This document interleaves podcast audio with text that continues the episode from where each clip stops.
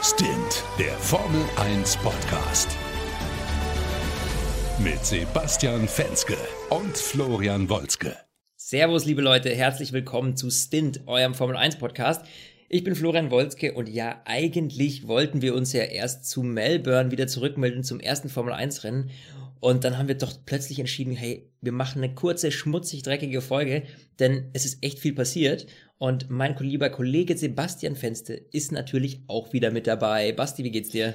Du, Flo, mir geht's eigentlich super, beziehungsweise so ein Mix aus äh, super und äh, ich will aus dem Fenster springen, habe die Woche gerade Nachtschicht und habe mich eigentlich heute früh ins Bett gelegt, um 7 Uhr, als ich wieder zu Hause war, mit dem Gedanken, oh geil, morgen, wenn du aufstehst, dann meldest du dich bei F1 TV an.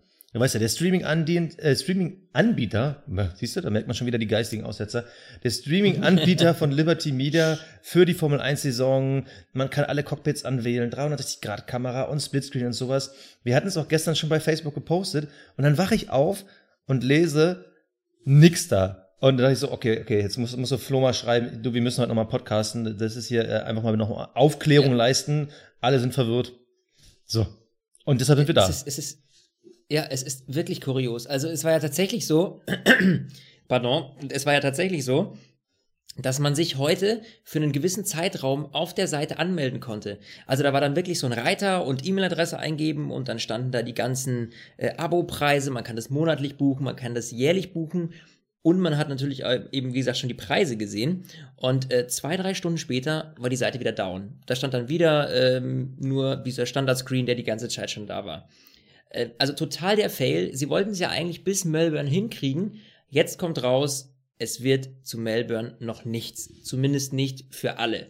Denn sie werden wohl nur eine Beta-Version rausbringen, die einige wenige testen können, um zu gucken, okay, wie gut funktioniert das ganze System bis jetzt. Also wir haben uns mega drauf gefreut. Es hieß die ganze Zeit, hey, wir bringen das vor Melbourne raus. Satz mit X, jetzt war das nix total für ein Eimer. Ich ärgere mich total. Ich hätte jetzt echt mega Bock drauf gehabt. Ich hätte auch mega Bock drauf gehabt, mit dir, Basti, dann am Sonntag wirklich direkt drüber zu sprechen. Tja, jetzt müssen wir wohl noch eine Nummer warten. Aber das war auf jeden Fall ein Riesen-Fail. Einziger Vorteil, wir wissen die Preise. Das ein Jahresabo kostet 64,99 Euro. Pro Monat 7,99 Euro. Was hältst du davon? Ja, das war das einzig Positive irgendwie aus der Meldung. Ich war ja, ja. auch so ein bisschen schockiert, das ist glaube ich auch schon durchgeklungen jetzt bei mir, aber die Preise sind natürlich super. Ich meine, also super in Anführungsstrichen. Natürlich, wer kein Geld ausgeben will, der kann es natürlich bei RTL gucken und zahlt dafür nicht mehr als für deinen Kabelanbieter. Aber 7,99 im Monat oder wenn du die Jahresgebühr von 65 Euro umrechnest, bist du irgendwie bei 5,42 Euro im Monat. Äh, das ist ja weniger als mittlerweile eine Zigarettenschachtel kostet äh, oder mal zwei Bier weniger trinken und dann hast du schon drin. Also der, das, der Preis, den finde ich super. Also ich glaube, was hat man mittlerweile für Netflix? Irgendwie 11, 12 Euro. Und dann kannst du es dann irgendwie auf deinem Handy gucken, auf deinem Tablet, auf deinem Laptop oder deinem Smart TV, wie, wie und wo auch immer. Und dafür finde ich den Preis echt super. Also ja, ich finde es auch ist okay. Das ist so. Ähm, ich hatte nämlich echt die Befürchtung tatsächlich, dass es teurer wird, weil es ja. war ja mal im Internet kursierten mal ja Gerüchte von wegen so um die 12 Dollar im Monat, was ja dann auch locker 10 Euro gewesen wären. Und ähm, beziehungsweise meistens machen die Amerikaner ja dann einfach den gleichen Preis nur in Euro und ähm, setzen da gar keinen Umrechnungskurs an und dann hätten wir hier 12 Euro auf dem Tisch gehabt. Das hätte ich schon ein bisschen happig gefunden, wenn man überlegt, dass wir so maximal zwei bis maximal drei Rennen pro Monat haben so 7,99 ist, glaube ich, eine ganz gute Lösung. Ich glaube, gerade weil dieses Programm ja auch für die eingefleischten Hardcore-Formel 1-Fans eigentlich nur wirklich was ist. Denn der normale Zuschauer, der wird mit der RTL-Berichterstattung voll und ganz zufrieden sein. Die werden ihm die Kameraperspektiven raussuchen und ähm, dann ist das okay. Aber klar, für uns, die jetzt wirklich absolute Fans sind und richtig, richtig Bock drauf haben und vielleicht auch mal ins Teamradio reinhören wollen, uns wirklich mit unserem Fahrer parallel mitfahren wollen, das ist natürlich eine Sache, da ist das natürlich echt genial und da, da finde ich auch, also mir ist das auf jeden Fall wert und ähm, ja, da freue ich mich auf jeden Fall sehr drauf. Doch, muss ich schon sagen. Ich bin jetzt halt nochmal gespannt, zu wann sie es ausrollen wollen, weil wenn ich jetzt nochmal auf den Rennkalender 2018 gucke, da ist ja dann nicht wirklich viel Zeit bis zum nächsten Rennen. Also bin ich jetzt doof oder haben wir nicht sogar nächste Woche schon das nächste Rennen? Warte, ich schaue nochmal rein. Tja. Achter, vierter? Nee, zwei Wochen. Nee, nee, sind zwei Wochen. Genau, okay. Siehst du, also ich stehe immer noch ein bisschen neben mir. Aber genau, ob man jetzt in zwei Wochen dann irgendwie mit dieser einmaligen Beta-Testphase das irgendwie hinkriegt, also wundert mich schon. Und vor allem, ich habe mitteuweile das Gefühl, ich meine, wir hatten ja jetzt auch schon vor, ich weiß gar nicht mehr, wann waren diese verrückten Qualifyings mit dieser Shootout-Runde? Das war vorletztes Jahr, glaube ich, ne? Ähm, dass man irgendwie immer so den Beta-Test live on air macht und äh, Liberty Media wirkt für mich immer sehr impulsiv bei ihren Entscheidungen und ja, hier nicht. Ja, ich, ich muss ganz ehrlich sagen, ich hätte es einfach nicht so fett angekündigt, wenn es halt nicht kommen ja. wird oder nicht funktioniert, dass man dann sagt, so, okay Leute, wir haben jetzt hier das Angebot. Also das verwundert mich schon. Über den Preis freue ich, ich mich und ich bin gespannt. Ich glaube ehrlich gesagt, dass es einfach schon viel zu sehr durchgesickert ist, weil man hat ja immer ein Stück für Stück ein bisschen mehr darüber erfahren und die äh, Formel 1-Gemeinde war natürlich mega heiß drauf, das Ding jetzt endlich zu sehen. Und ich glaube, dass man deswegen ab einem gewissen Punkt, wenn die Medien berichten, gar nicht mehr zurück konnte. Ja, aber dann hättest du es ja auch nicht Druck machen so. sollen. Also man hat nee, ja auch schon die Videos klar, gesehen und wir alle dachten ja schon so, oh, ja. wie geil, also eine gute Idee. Also, ja, hm. ja. Ja, gut. Ich meine, letztlich, ob wir, wir müssen uns jetzt da nochmal äh, zwei Wochen gedulden. Ich hoffe ja wirklich, dass es zum zweiten Rennen dann äh, online geht. Ähm, bin ich mal sehr gespannt. Ich denke mal, sie werden jetzt wirklich das erste Rennen einfach echt als Testphase nutzen, schauen, dass sie in den zwei Wochen so viele Fehler wie möglich ausmerzen. Ähm, und da bin ich echt schwer gespannt. Das Einzige, worüber ich mir wirklich Gedanken gemacht habe, da haben wir auch schon mal kurz drüber gesprochen letztens, ist, weil wir gesagt haben, komm Flo, äh, also hast du zu mir gesagt, ähm, wir gucken uns dann das erste Rennen, äh, gucken wir uns dann an auf F1 TV und äh, gleichzeitig parallel RTL. Der Haken an dieser ganzen Geschichte wird meines Erachtens sein, dass ja das TV-Signal wesentlich schneller übertragen wird als das Websignal. Das heißt, eigentlich müssten wir bei den Onboard-Kameras, durch die wir uns dann durchseppen können, einen ziemlichen Zeitverzug haben im Gegensatz zum TV-Signal. Also da werden bestimmt 10 bis 20 Sekunden Unterschied sein. Ja, mindestens. Also min mindestens, mindestens, wenn nicht sogar 30 oder über 30 Sekunden also, Unterschied. Um mal ein Beispiel zu nennen, also äh, für alle Zuhörer, die es nicht kennen, ich bin selber Reporter beim Sat1 Frühstücksfernsehen und wir haben letztes, äh, letzte Woche haben wir aus einem Auto live geschalten in die TV-Sendung und haben nebenbei das Fernsehbild über den TV-Stream-Anbieter geguckt. Und da lagen zwei Minuten zwischen. Und wenn du so ein Delay hast und es passiert irgendwie was total krasses, läufst du schon Gefahr, dass du das wie bei, wie bei einer Fußball-WM, wenn du hörst, der Nachbar äh, jubelt schon und dein Team ist gerade irgendwie beim Angreifen. Fürchterlich, habe ich einmal miterlebt. Danach habe ich immer die Fenster geschlossen bei äh, Fußball-WMs und EMs. Ähm, vielleicht ist das auch der Grund, weshalb sie es testen. Weil theoretisch haben ja. sie ja die Möglichkeit, den World Feed, also quasi ihr TV-Angebot, auch zeitversetzt zu senden. Das ist ja bei amerikanischen Großshows ja eh so. Seit Nipplegate damals haben die, glaube ich, sind, glaube ich, 30 Sekunden ähm, Zeitverzug zum Live-Bild. Vielleicht wollen die eben genau das ausmerzen, dass du eben mit dem Stream nicht zu lange hinterherhingst, dass du im ja, Endeffekt äh, im Fernsehen schneller bist und aktueller. Also das wäre ja eine Vollkatastrophe, vor allem weil Second Screen nicht funktionieren würde.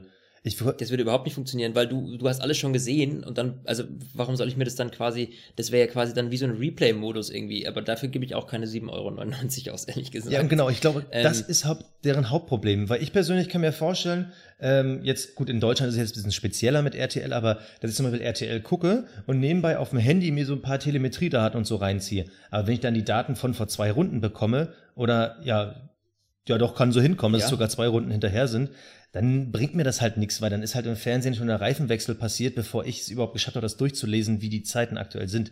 Also ich hoffe, das sind die Probleme, weshalb es sich verschiebt. Genau. Ist halt die Frage, ist es als Second Screen ausgelegt oder nicht? Ja, ja. Ähm, das müssen wir sehen. Ich hoffe wirklich, dass es, dass sie es so hinkriegen, dass das parallel funktioniert weil sonst, glaube ich, wird es schwierig, weil ich glaube, dass doch viele Menschen ähm, das so nutzen würden letztlich. Ähm, ihr könnt ja auch gerne uns mal bei Facebook und Co. schreiben, wie ihr das seht. Würdet ihr nur ähm, auf ähm, F1 TV gucken, online im Stream, oder würdet ihr das parallel zum RTL-Stream ähm, gucken? Ähm, sind wir sehr gespannt. Nichtsdestotrotz, auch wenn F1 TV nicht kommt, gucken wir natürlich Formel 1 nach wie vor die Trainings bei NTV und natürlich dann das Qualifying und das Rennen bei RTL. Und da gibt's natürlich auch bei beiden Livestreams. Das heißt also, wer nicht vom Fernseher kann, weil er gerade unterwegs ist, auf dem iPad oder auf dem iPhone, gibt's auch einen Livestream von RTL und NTV. Und äh, somit äh, freuen wir uns natürlich alle auf das erste Rennen.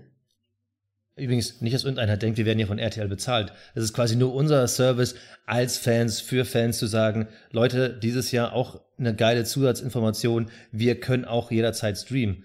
Was wiederum ganz gut Richtig. ist für meine Nachtschicht, weil das erste freie Training ist irgendwie um zwei Uhr morgens. Und dann habe ich ein bisschen was zu gucken, während ich arbeite. Gut, dass wir äh, beide für Sat 1 arbeiten und jetzt über RTL reden. Fällt mir gerade so ein. Siehst du, also wir können gar nicht bei RTL bezahlt werden. So, wunderbar. nee, definitiv nicht. Also, ähm, ja, äh, so viel zum, äh, was wir, äh, wo wir gucken und jetzt, was wir hören. Richtig, das wird nämlich extrem neu und äh, doch ein bisschen verrückt, wie ich finde, ne? Ja, es gibt nämlich die neue Formel 1 Hymne. Sie wurde jetzt diese Woche präsentiert. Wir haben ja vor kurzem schon drüber gesprochen, was wir uns da vorstellen, was wir da erwarten. Und jetzt ist sie offiziell raus und äh, Flo, ich glaube, äh, leg sie doch mal rein.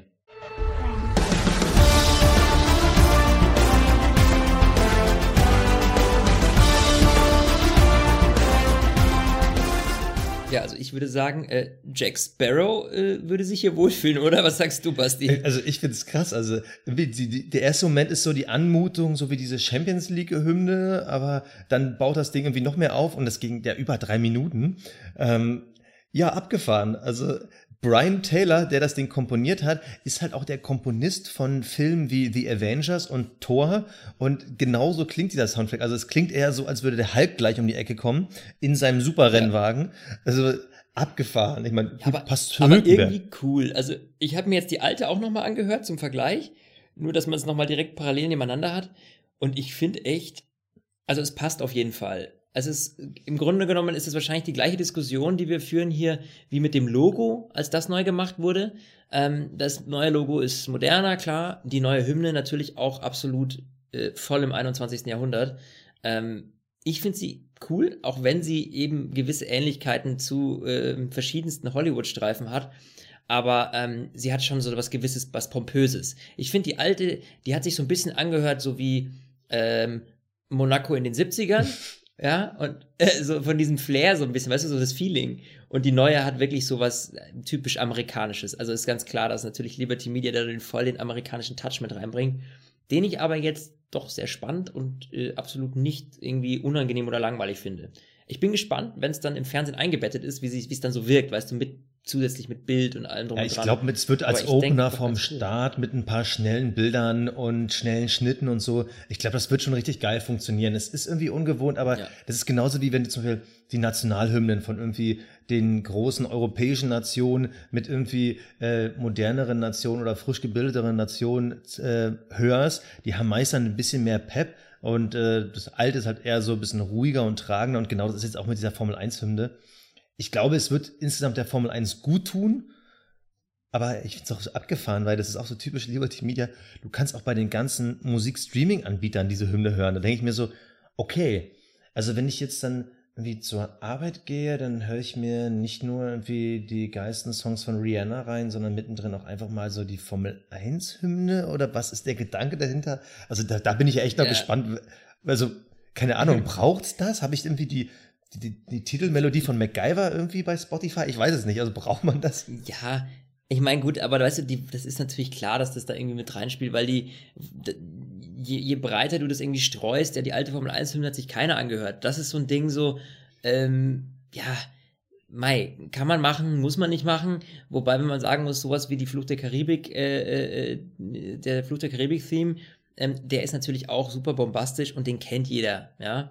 Und das ist halt auch was, was viele Leute auch dann irgendwie benutzen für irgendwelche privaten Videos und Zeugs und ähm, das, das hängt halt im Ohr und in den Köpfen der Leute und das ist halt genau das, was jetzt die neue Hymne eigentlich im Grunde genommen äh, von der Formel 1 irgendwie auch hinkriegt.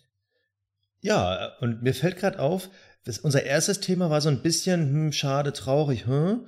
Die zweite war so, das zweite Thema war so, ja, okay, jetzt gibt's hier Hymne. Jetzt habe ich aber mal wirklich ein positives Thema. Jedenfalls wenn es so klappt, wie man es sich vorstellt. Und zwar wurde bekannt gegeben, man möchte in Australien eine dritte DRS-Zone einführen. Für alle, die sich noch dran erinnern, letztes Jahr gab es in Australien ein Ein-Stop-Rennen mit insgesamt knallharten fünf Überholmanövern. Ähm, meines Wissens nach alle unter DRS. Und fünf Überholmanöver, das, äh, ja, also da, da ja. kann ich auch das Einparkverhalten in meiner Straße beobachten. Es ist halt nicht so ganz spannend, deshalb hat man jetzt eine dritte Zone eingerichtet. Klingt doch eigentlich eher ganz gut, oder? Ja, das ist auf jeden Fall bei dem derzeitigen Reglement dringend nötig. Es ist bitter genug, dass wir DRS brauchen, um überholen zu können. Das muss man mal ganz klar an dieser Stelle sagen. Aber ähm, wir kommen eben nicht drum rum. Wir haben diese extrem aerodynamisch abgestimmten Autos. Ähm, daran wird sich auch bis 2021 nichts ändern. Das glaube ich Erst nicht. ab da gibt es ein neues Reglement. Das glaube ich nicht. Bitte? Also ich, ich glaube, also klar, 2021 kommt die große technische Veränderung, aber Ross Braun hat es ja jetzt in einem aktuellen Interview gesagt und sagt es auch seit Monaten, er will ja weg von diesen ganzen Abtriebsregeln äh, und das könntest du eigentlich viel schneller machen. Glaubst du? Naja, du aber hast ja jetzt letztes nicht, Jahr diese Extremänderungen. Naja, aber du hast ja zum Beispiel dieses Jahr siehst du ja zum Beispiel ähm, der T-Flügel, als der verboten wurde, der Monkey Seat, der verboten wurde. Den, der neue heiße Scheiß sind ja diese Bargeboards, also quasi diese ganzen Aufbauten vor den Lüftungseinlässen. Und ich kann mir schon vorstellen, wenn du da vieles reglementierst, dass du dann weniger Abtrieb hast, dann könntest du natürlich auch wiederum weniger äh, Downforce äh, erzielen, damit hast du dann wiederum weniger Verwirbelung hinterm Auto und dann kannst du dich wieder ransaugen. Man könnte es schon, aber man braucht halt ein bisschen mehr Vorlauf. Deshalb, ja. äh, also jetzt sind wir gerade ein bisschen weggekommen, aber äh, ich persönlich mag auch keine Überholmanöver unter DRS, weil das ist so, ja, voll unfair. Jetzt überholt er mit seinem äh, Supersportwagen einen Trabi, voll cool, weil er auf den Knopf drücken kann. Äh, aber grundsätzlich ist DRS ja trotzdem was Gutes, damit ein bisschen was passiert. Ich möchte aber schon mal äh, als Prophet äh, hier vors Mikro treten und sagen. Als Prophet. Dich als Prophet. Warte, warte. Ich stelle es mir nur ganz kurz bildlich vor. du meinst, wie ich so die Spree teile. So, aber wirklich. Genau. Wir, wollen, wir wollen ja nicht in die Blasphemie abdriften, aber das Problem ist, Australien ist aus meiner Sicht keine wirklich DRS-freundliche Strecke. Also Start-Zielgerade, super. Da ähm, kann einiges passieren. Da waren meines Erachtens nach auch die meisten Überholmanöver in den letzten Jahren. Dann hast du immer so Kurve 2 und dann diese schnelle Zickzack-Kurve 3, 4 ähm, mit einer über 90-Grad-Kurve.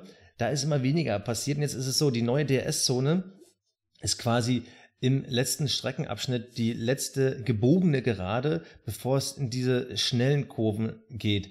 Äh, also sch schnell von äh, abwechslungsreich. Das Problem ist aber an der Stelle, wo die ist, befürchte ich, wird es nichts bringen, weil mal fürs bildliche Vorstellen, Kurve 12 und Kurve 13, das ist kurz vorm Ziel, da geht es dann schnell immer in den 90-Grad-Kurven von links nach rechts.